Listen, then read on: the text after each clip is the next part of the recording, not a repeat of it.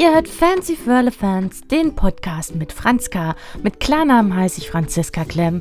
Tja, und ich nehme euch heute mal mit in meinen Garten. Normalerweise stelle ich hier immer ganz interessante Leute vor, Menschen, die was zu sagen haben und spreche mit denen und lass mir berichten, was die so erlebt haben. Heute habe ich gedacht, es ist Erntezeit. Die Himbeerernte steht auf dem Plan. Warum nicht mal selbst euch mitnehmen in meinen Garten und so ein bisschen in das, was ich mit diesen leckeren Früchten tue, einbeziehen? Also seid gespannt.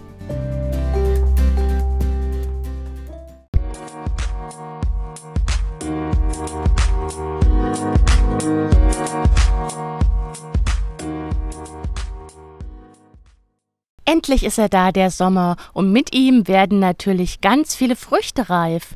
Zum Beispiel Erdbeeren, Kirschen und die Himbeeren. Egal, ob Sie einen Garten haben oder auch gerne mal rausgehen in die Natur, denn im Wald gibt's ja auch Waldhimbeeren. Jetzt ist Erntezeit und ich muss ja zugeben, ich liebe Himbeeren. Die schmecken so lecker, so säuerlich und wenn man ein bisschen Zucker drüber streut, auch richtig lecker und himbeersüß. Ich finde, es gibt nichts Schöneres, als frische Himbeeren zu essen, zu naschen und was Schönes draus zu machen. Und ich habe im Garten das Glück, dass ich eine riesen Himbeerhecke habe und da gehe ich jetzt mal hin. Die ist ein bisschen wild, deswegen ganz wichtig beim Himbeerernten immer lange Kleidung tragen, also festes Schuhwerk, eine lange Hose, vielleicht was Langes drüber, auch wenn es warm ist, und vielleicht sogar eine Kopfbedeckung. Denn in dieser wilden Hecke, da wimmelt es natürlich nur von natürlichen Zeitgenossen, wie zum Beispiel Mücken, Fliegen, auch die Bremsen, die sind am Start. Und ganz wichtig, auch Zecken sind viel im Garten und auch im Wald unterwegs. Deswegen sollte man sich einfach richtig schützen. Und ein kleiner Tipp, beim Himbeerernten ziehe ich immer noch einen Gartenhandschuh an, so einen kleinen, robusten Handschuh, falls mir mal eine Brennehässel dazwischen kommt, dass ich einfach die auch anfassen kann und wegdrücken kann um dann einfach auch ungestört zu ernten. Und hier ist schon die richtig dichte Himbeerhecke. Kommen Sie mal mit.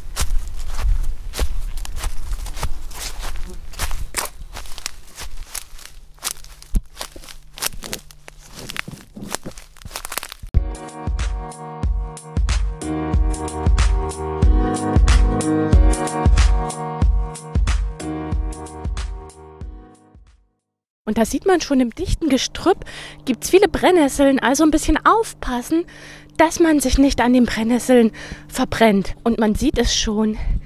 Leckere rote Himbeeren hier im Gesträuch. Ich habe mir auch einen kleinen, man hört, Plastikeimer mitgenommen.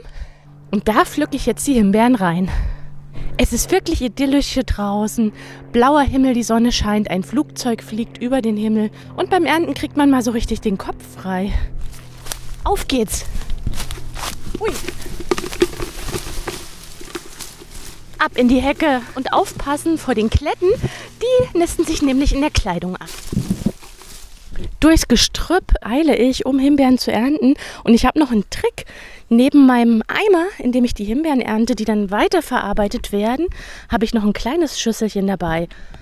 Und da kommen immer die richtig großen Himbeeren rein, die aussehen wie gemalt.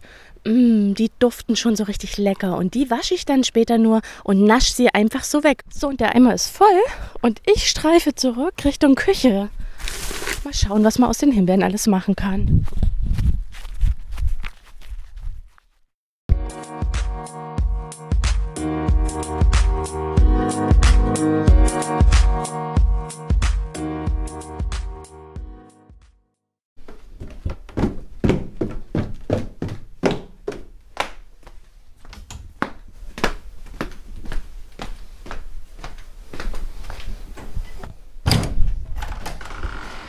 Angekommen in der Küche passiert erst mal eins. Die Himbeeren, die ich jetzt geerntet habe zum Naschen, die wasche ich und kipp das Wasser ab. Und alle anderen Himbeeren, wo vielleicht auch mal die eine oder andere eine kleine Delle hat oder nicht so toll aussieht, die wasche ich im Eimer und lasse die erstmal ein bisschen im Wasser stehen.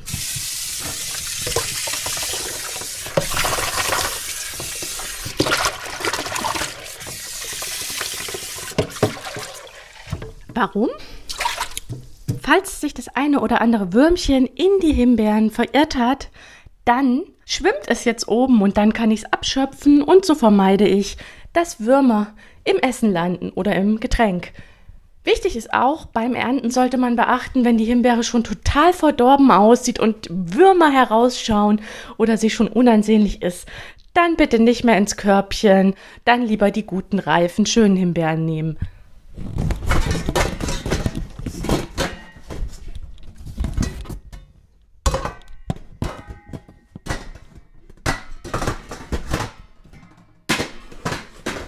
Das Geklirre im Hintergrund, das kennen Sie vielleicht. Ich habe hier einen dreiteiligen Entsafter. Ich arbeite mit Dampf und einem ganz normalen Elektroherd.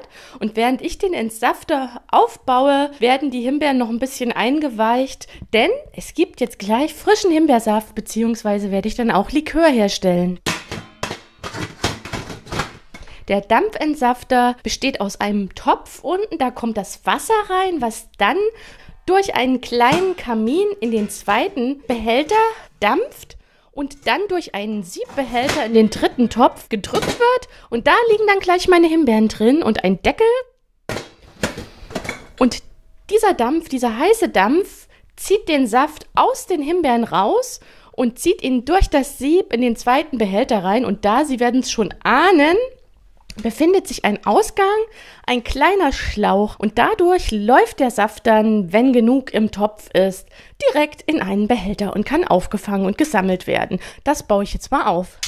Und die Himbeeren, die sehen schon gut aus. Meine Naschhimbeeren, die habe ich jetzt schon abgekippt habe ein ganz kleines bisschen Zucker drüber gestreut und die zur Seite gestellt, denn mit Zucker mache ich mir die haltbar. Oftmals ist es so, wenn man die wäscht und stellt die dann über Nacht in die Küche oder in den Kühlschrank, kann es passieren, dass sie dann schon geschimmelt sind. Und der Zucker, der macht die Himbeeren haltbar und entsaftet die auch so ein bisschen, dass einfach ein süßer Himbeersaft raustropft. Die kann man dann lecker genießen mit einem Schluck Milch oder Sahne oder pur.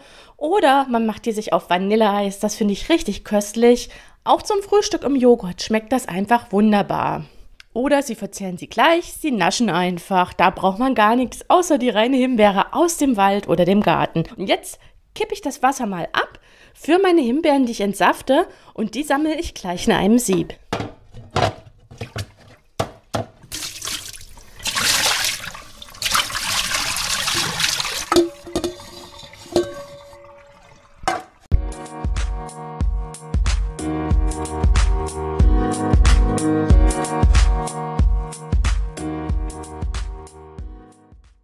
Zuerst kommt jetzt natürlich das Wasser in den unteren Topf rein.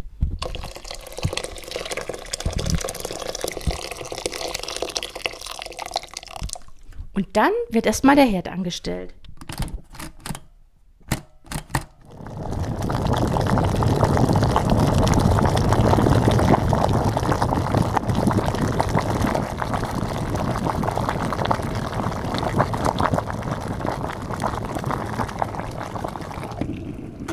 Und Sie hören es schon, das Wasser brodelt im unteren Topf. Und wenn das Wasser kocht, dann kann ich den mittleren Topf draufsetzen und das Sieb.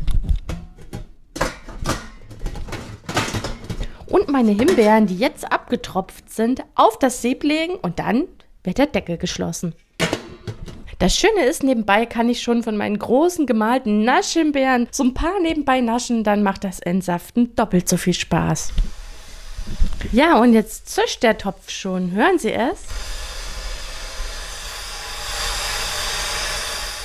Der Dampf steigt also gleich aus dem unteren Bereich nach oben durch das Sieb und drückt den Saft aus unseren Himbeeren heraus. Der tropft dann in die mittlere Ablage und kann dann durch einen Ausgang, durch einen Schlauch entweichen und ich kann den Saft mit einem Topf auffangen. Aber ganz wichtig,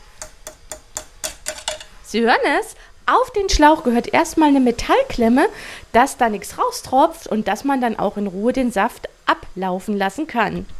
Ha, ich bin schon ganz aufgeregt. Gleich geht's los. Und der Topf brodelt und tut seine Arbeit.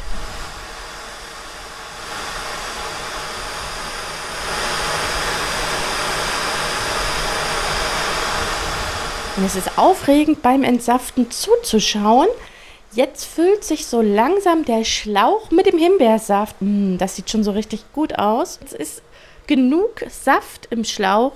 Die Klemme abmachen. Wichtig ist, einen Topf drunter zu halten.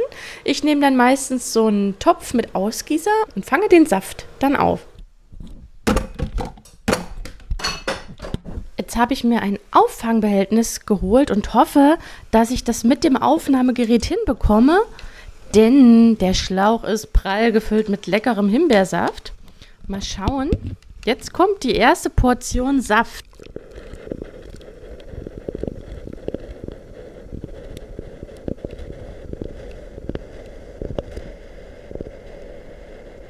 Das brodelt, aber da kommt jede Menge Himbeersaft bei rum. Hat sich die Ernte gelohnt. Und ganz wichtig, im Saft befinden sich immer noch Fruchtfleischrückstände oder auch mal ein Kernchen. Und deswegen habe ich hier einen zweiten Topf, auf dem ich zwei Siebe platziert habe. Ein groberes Sieb, so ein größeres und da drüber kommt ein ganz feines Sieb. Das lege ich in das grobe Sieb rein. Und dann kann ich den Saft durch beide Siebe durchkippen und auch mit einem Löffel noch mal ein bisschen rühren. Und so kann ich den feinen, reinsten Saft auffangen und kann das Fruchtfleisch und die Kerne natürlich noch rausfiltern.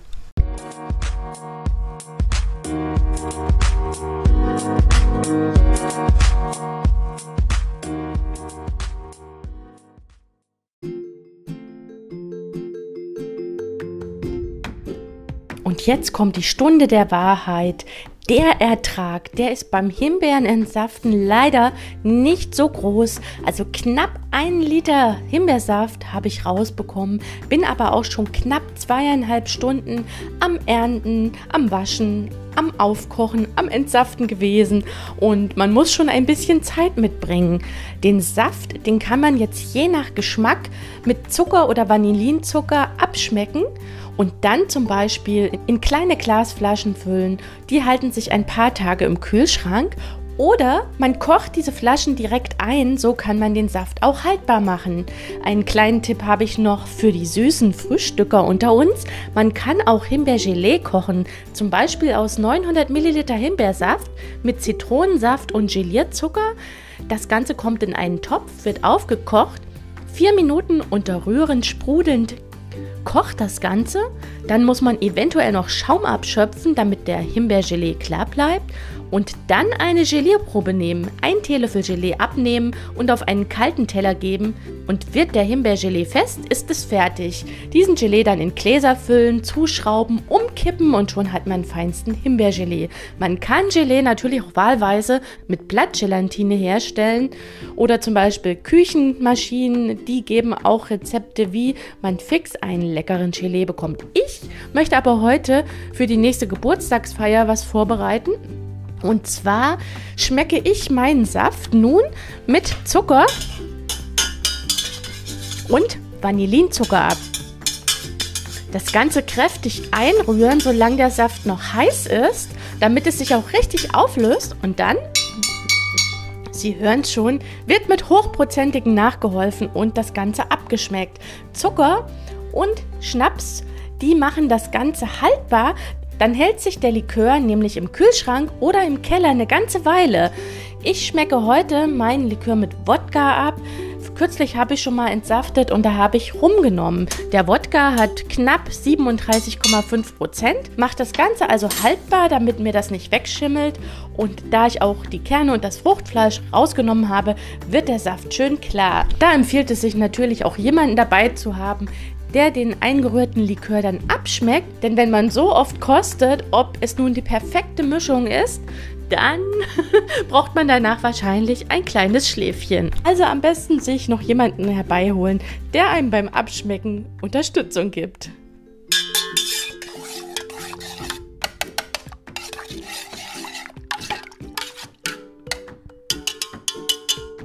Und wenn dann der Likör abgeschmeckt ist, dann füllen Sie ihn am besten in ein paar saubere Glasflaschen.